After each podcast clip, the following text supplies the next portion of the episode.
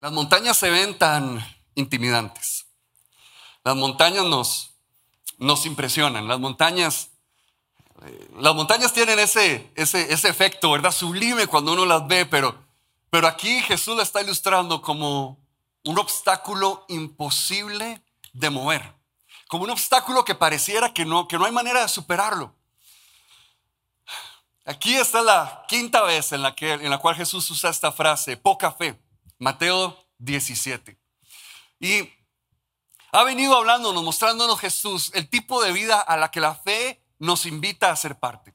El tipo de vida a la que la fe nos dice, hey, esto es lo que podés vivir en Dios. Este es, el, este es el estilo de vida para el cual fuiste creado, para el cual tienes acceso cuando estamos en presencia de Dios. Y la fe creo que es probada, la, la podemos ver probada en nuestra vida en la forma en la que enfrentamos los grandes obstáculos de la vida, las grandes montañas de la vida. Siempre nos vamos a encontrar en momentos así, siempre nos vamos a encontrar con algún momento en el cual hay una gran montaña, un momento en el, en el cual hay un gran obstáculo. Y es en esos momentos que se logra ver en nuestro corazón cómo está esa fe. ¿Cómo está la fe que, que, que, debería estar ahí sosteniéndonos, que debería estar ahí ayudándonos? ¿Qué, qué debería haber pasado? Los discípulos aquí estaban teniendo un fracaso muy público. Estaban rodeados de una gran multitud tratando de sanar a un muchacho, de echar fuera un demonio. Y entonces los discípulos estaban ahí tratando de darle, tratando de hacerlo y no lo lograban, y no lo lograban, y no lo lograban, y no lo lograban. Me hace, me hace mucha gracia eh, eh, imaginarme la escena. Obviamente los discípulos de Jesús no hacían esto, ni Jesús tampoco. En ningún lugar de la Biblia sale haciendo esto. Pero, pero leía que, para echar fuera demonios, para hacer exorcismos en la antigüedad, en los tiempos de Jesús, usaban, usaban varias cosas, encendían incienso, este, ponían, eh, usaban pelo de perro, no sé cómo, ¿verdad? Seguro a ver si era alérgico el demonio, ¿verdad? Le hacían en la nariz, ¿eh? si sería estornudado, no sé. Este, usaban comino también. Yo creo que yo de fijo esa sería la primera que trato, ¿verdad? Agarrar comino, ¿verdad? Y seguro echarle así en los ojos para ver si, enchilado si sale, ¿verdad? Si se rinde. De, hecho, eh, seguro los discípulos ya habían tratado de hacer todo lo que ellos podían, ya habían tratado de hacer todo lo que ellos se les imaginaba. Yo me imagino que ya habían tratado de, lograr todo lo que, aquello que, habían pensado. Y se aparece Jesús, y seguro se imaginaban a Jesús diciendo, ¿qué? Y, y ya, y, y, ya le echó pelo de perro. Ay, no, sí es cierto, eso era, ¿verdad, Jesús? Mira ahí. Y ya le echó comino. Sí, sí, dice Tomás, yo le eché comino. Yo, yo agarré y hice así. Dice, ah, Jesús, es que ese es el problema, es que era así, así es como se echa. Ah, bueno, ok, ok. Hay, hay problemas que, hay problemas que para nosotros son como agujeros negros. Usted se ha dado cuenta que hay problemas a los cuales les echamos todas las soluciones que se nos ocurren y no funcionan. Hay problemas en los cuales nosotros decimos, claro, voy a voy a hacer este, planeación estratégica, ¿verdad? Tome planeación estratégica, ¡pum! Y se lo traga. Decimos, claro, voy a usar ayuda terapéutica, tome ayuda terapéutica, ¡pum! Y se lo traga. Y tratamos de usar un montón de cosas que se nos ocurren, un montón de formas que nosotros pensamos que tal vez nos han servido en otros momentos, pero nos topamos con un, con un problema que pareciera que es como un agujero negro. Lo que usted echa se lo traga. Lo que usted ponga ahí, eso, eso eh, se, se, va a ir, como que se va a dar por, por perdido. Y, y en esos momentos ya uno se desespera, ya uno no sabe qué hacer, ¿verdad? Y ya le hice todo, ¿verdad? Y le hice, le presupuesto, y le, y le hice acompañamiento, y le hice diálogo, y le hice de todo, ¿verdad? Y ya no sé qué hacer, ¿verdad? Termina uno ahí haciéndole la danza de la lluvia, o echándole agua bendita, a ver si acaso, ¿verdad? Porque uno no sabe, ya uno sabe qué hacer, ya uno no sabe qué, qué más podría, qué otro paso podría dar. Los discípulos se encontraban en ese momento. Públicamente, ¿verdad? Duele más, duele más fallar en público. Públicamente estaba viendo todo el mundo como ellos eran, estaban siendo incapaces de hacerlo. Pero usted sabe que el síntoma, el síntoma de la poca fe, creo yo, que es esa incapacidad que ellos mismos se imaginaron. Creo que era algo de ellos mismos en su corazón, que ellos se pensaron que no, iban, que no eran capaces de enfrentar ese problema, que no eran capaces de, de, de, de enfrentar este, esta situación, que no, no veían cómo darle solución. Jesús usó esta frase para, para señalarlos. Lo, la, le hizo un copy-paste a, a Moisés. Es una frase que Moisés le dijo al pueblo en el desierto. Les dice, generación incrédula y perversa. Escucha estas palabras que Jesús les dice. Generación incrédula y perversa. Resulta que los discípulos habían estado atacando este problema incrédulamente. Resulta que los discípulos habían estado atacando este problema, pero sin fe. Habían estado haciendo todo lo que pensaban y todo lo que se les ocurría, pero con incredulidad, sin fe en sus corazones. Con una incredulidad que, que, era la que estaba dirigiendo sus acciones en ese momento. Y entonces aquí Jesús nos está dando una pista para entender todo lo que ha estado diciendo las otras cuatro veces cuando habla de hombres de poca fe. Que en realidad no era que tenían poquita fe, porque, porque termina esta historia diciéndonos que si fuera tan pequeña como un grano de mostaza sería suficiente. El problema no era que tenían poca fe, el problema era que no tenían fe. El problema era incredulidad. El problema no era que tenían un poquitito de fe, era que no tenían fe. Cuando Jesús usaba esta frase entonces, lo que nos está enseñando es que los discípulos ah, no lo lograban, no había fe en sus corazones para ese momento. Y entonces eso es lo que Jesús está señalándolos. Hey, han estado tratando de hacer esto, pero lo han estado haciendo con incredulidad en sus corazones. ¿Y por qué?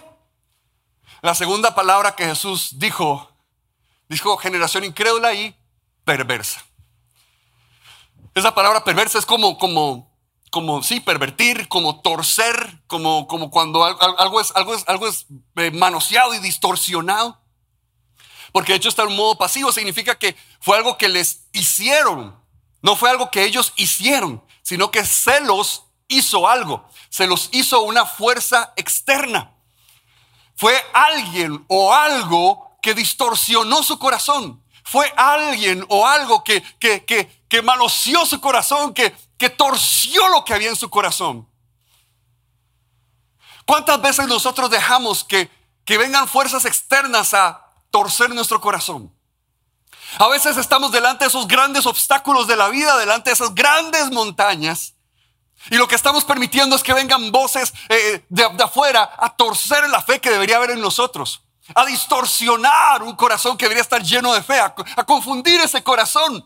Y entonces nosotros permitimos que esas, que esas voces lleguen y se, y se planten tan profundo en nosotros. Nosotros dejamos que ese engañador venga a, hacer de las suyas en nuestro corazón. Y empezamos a pensar que nosotros no somos capaces de hacer esto. Jesús nunca les dijo, ah, es que se metieron con un bichillo que viera qué bichillo más difícil. No, ustedes de fijo no pueden con este. Jesús nunca les dice, ah, es que a ustedes no les tocaba a este, este me tocaba a mí, ustedes no pueden con esto. Jesús nunca les dijo eso. Les dijo, si tuviera una fe tan pequeña como un grano de mostaza, uh, nada sería imposible para ustedes. Jesús sí tenía expectativa de ellos. Jesús estaba esperando algo de ellos. De hecho, no le hace gracia que, los discípulos salieron más regañados que el demonio. ¿Usted se dio cuenta? El demonio, el demonio salió mejor ese día. Al demonio nada más le dijeron, fuera, ¿verdad? Y él, está bien, ya me voy, está bien, Jesús habló. Pero a los discípulos los agarraron y ahora sí siéntese, ¿verdad? Salieron más regañados ese día los discípulos. Porque Jesús tenía expectativa de ellos. Porque Jesús sabía de lo que ellos eran capaces. Y entonces era como que Jesús estaba diciendo, de muchachos, se dejaron, se dejaron acorralar por el enemigo. De muchachos, se dejaron derrotar por un enemigo que ustedes sí tienen la capacidad de vencer.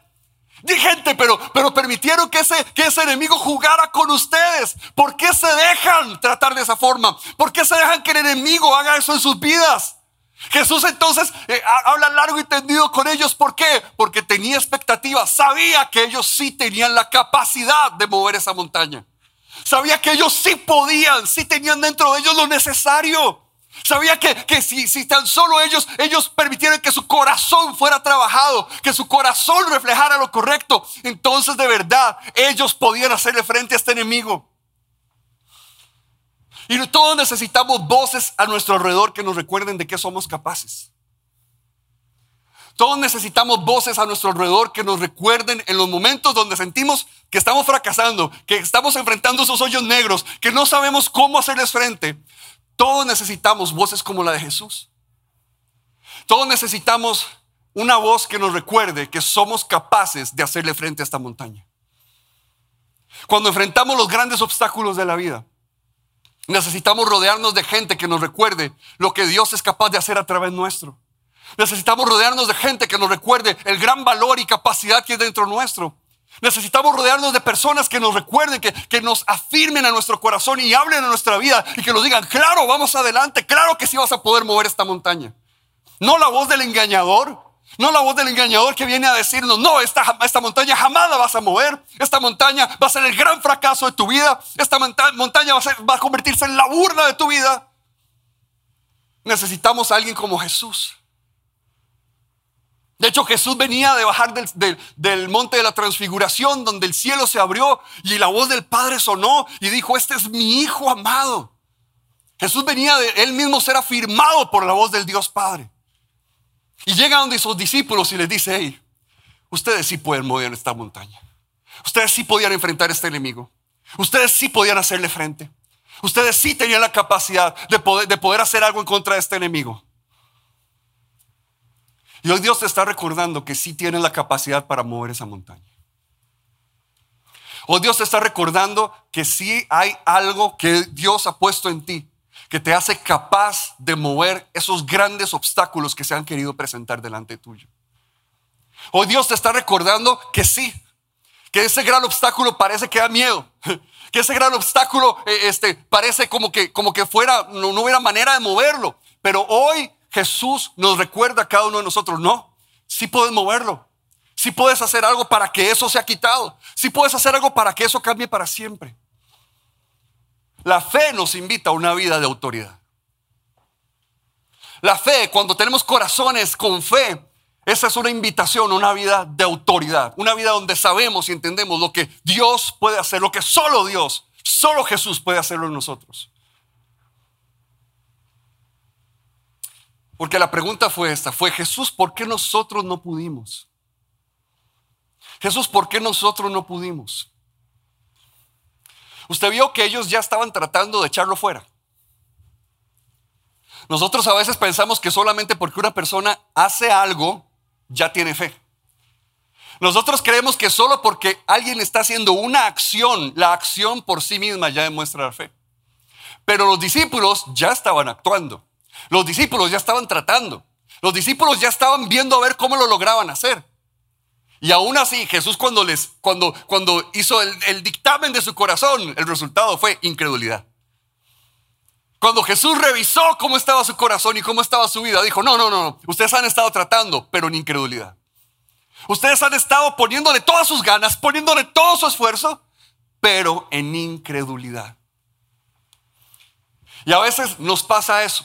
Nos desgastamos tanto dándonos contra las montañas. Nos desgastamos tanto dándonos en contra de los grandes obstáculos, pero no lo estamos haciendo con el corazón correcto. Y hacemos precisamente eso. Nos desgastamos, nos estresamos, nos enojamos, nos peleamos con la gente de nuestro alrededor, nos frustramos. Porque le damos y le damos y le damos y no llegamos a ningún lugar. Jesús vio cómo sus discípulos estaban desperdiciando tanta energía, estaban desperdiciando tanto esfuerzo. Y parecía que eran las acciones correctas, pero los corazones estaban incorrectos. Parecía que eran las acciones correctas, pero los corazones estaban incorrectos. Eran corazones de incredulidad.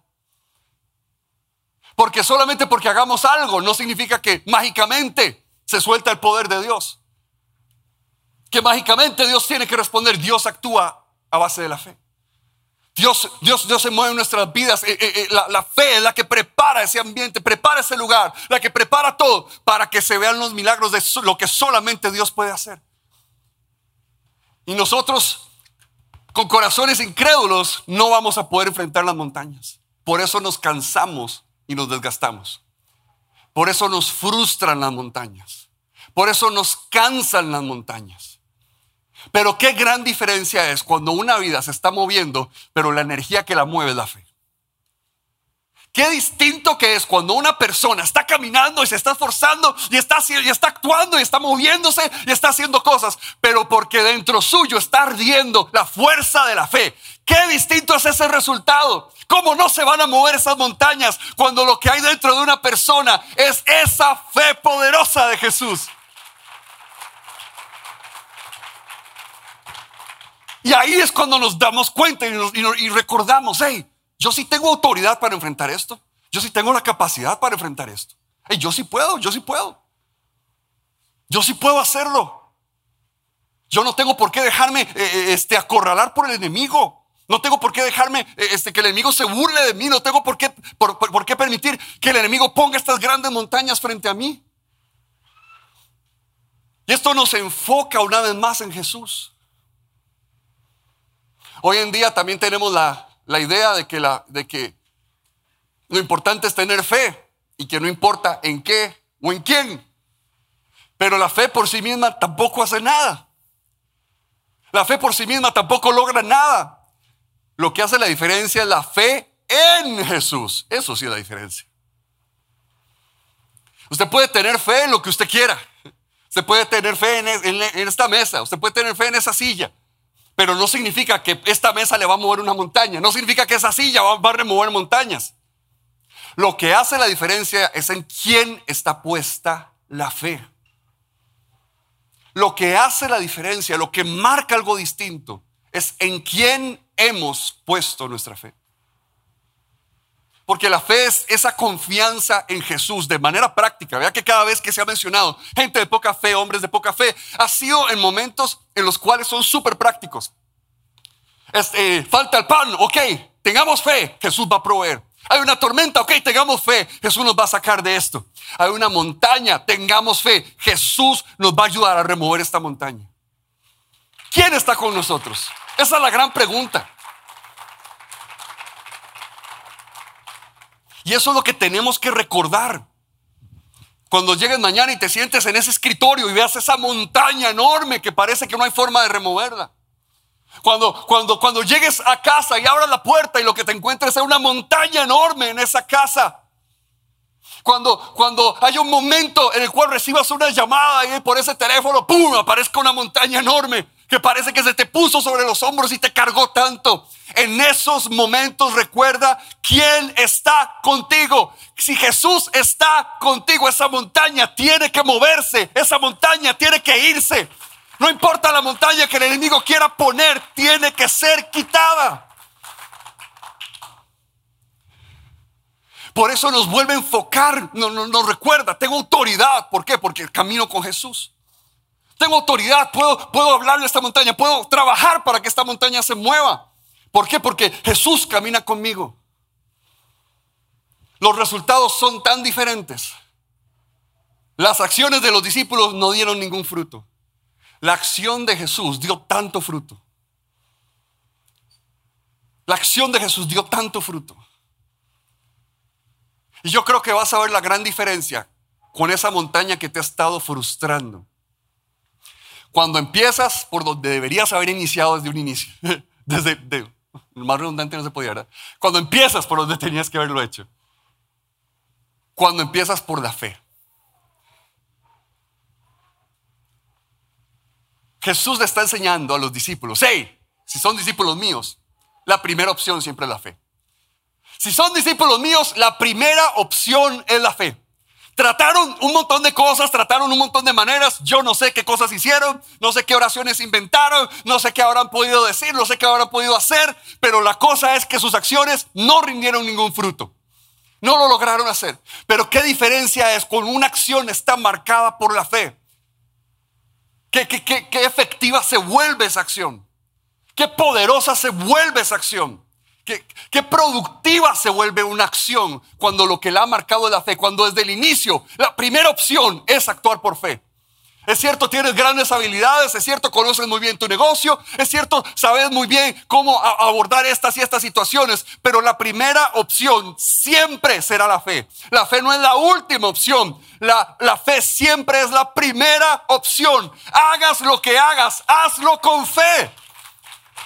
Sea lo que sea, aunque ya lo sepas hacer muy bien. Siempre con fe, desde el inicio, desde que arrancas. Y Jesús viene, captura nuestra atención, viene y nos, y nos muestra lo que Él puede hacer y entonces cambia nuestra perspectiva. Cambia nuestra perspectiva. La, La historia que nosotros nos encontramos en Mateo, si usted se da cuenta, si, usted tiene una Biblia que es una versión más nueva, como la nueva versión internacional o la nueva traducción viviente, usted va a ver que brinca del versículo 20 al 22. Le falta el versículo 21. Brinca del versículo 20 al 22. El versículo 21 que aparece en la Reina Valera dice, este género no sale si no es con oración y ayuno.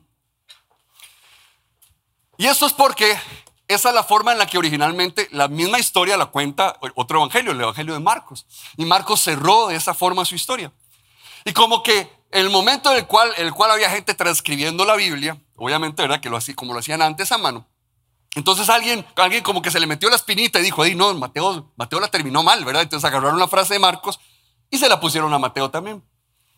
Esos son el tipo como de, cambios que, se, que, encontramos en la Biblia muy interesantes. No son esas teorías de conspiración rarísimas que, que a veces inventa la gente. ¿Verdad? Porque pues orar y ayunar no es malo. Si usted ha estado orando y ayunando, tranquilo, no le va a pasar nada malo. Si usted ha estado orando y ayunando, no ha hecho nada en contra de Dios, no se preocupe, todo está bien. Esos son el tipo de cambios que son como, como inocentes, ¿verdad? Que encontramos, que encontramos en las transcripciones de la Biblia. Eh, y no es ningún secreto, su Biblia trae una nota abajo. Si usted lee esas notitas, se va a dar cuenta. Todas las, casi todas las Biblias traen una notita abajo que dice eso. Entonces no es un gran secreto ahí oculto. Pero mi punto es este. Mateo no quería no, no, no, no, no quiso, no tuvo la intención de terminar esta historia llevándonos a eso, pensando, ah, bueno, es que hay ciertos géneros, hay ciertos tipos que, que, entonces sí requieren más demanda más. No, el enfoque principal de Mateo, como él quería terminar esta historia, es un poco de fe suficiente. El mensaje principal con el que él quería terminar esta historia es este. Un poco de fe basta. Un poco de fe es suficiente. Un poquito de fe es lo único que necesitas, a pesar de que la montaña se vea enorme. Y vea el gran contraste, habla de, de, ese poco de fe, de esa grano de mostaza. A nosotros nos diría, si tienes un, un átomo de fe, si tienes una molécula de fe, está haciendo este contraste, lo más pequeño que usted se imagine con lo más grande que usted pueda ver. Piénselo por un momento. Nosotros nos sentimos derrotados cuando vemos las montañas porque decimos, esto es lo único que tengo para enfrentar esta montaña. Esto es lo único que hay en mis manos para enfrentar esta montaña. ¿Cómo, cómo voy a pretender lograrlo? Esto, esta, esta fe, la siento tan frágil mi fe. La siento tan insignificante mi fe. Esto es lo único que tengo para enfrentar esta montaña. ¿Cómo lo voy a hacer? Jesús cambia nuestra perspectiva. Y nos enseña que la fe no es algo frágil que se desarma cuando aparece una montaña. La fe no es algo frágil que se quiebra en la primera tormenta. La fe es sumamente fuerte y poderosa. Al punto de que solo un poco es capaz de mover grandes montañas. Que solo aún lo más minúsculo, cuando es puesto en el corazón correcto y en la persona correcta, en Jesús. Ese poco de fe es suficiente.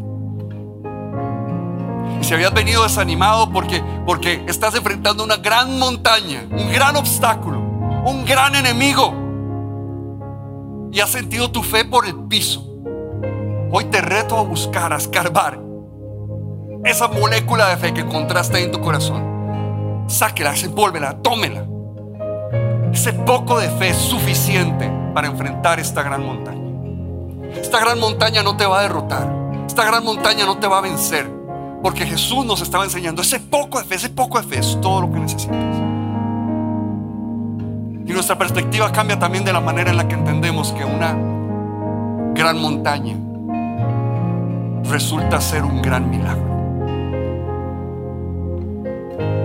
Esas grandes montañas que veíamos al inicio que parecieran intimidantes, que parecieran imposible de ser removidas. Si así de grande es el obstáculo, si así de grande es el enemigo, así de grande será el milagro, aún con un poquito de fe, aún con un poquito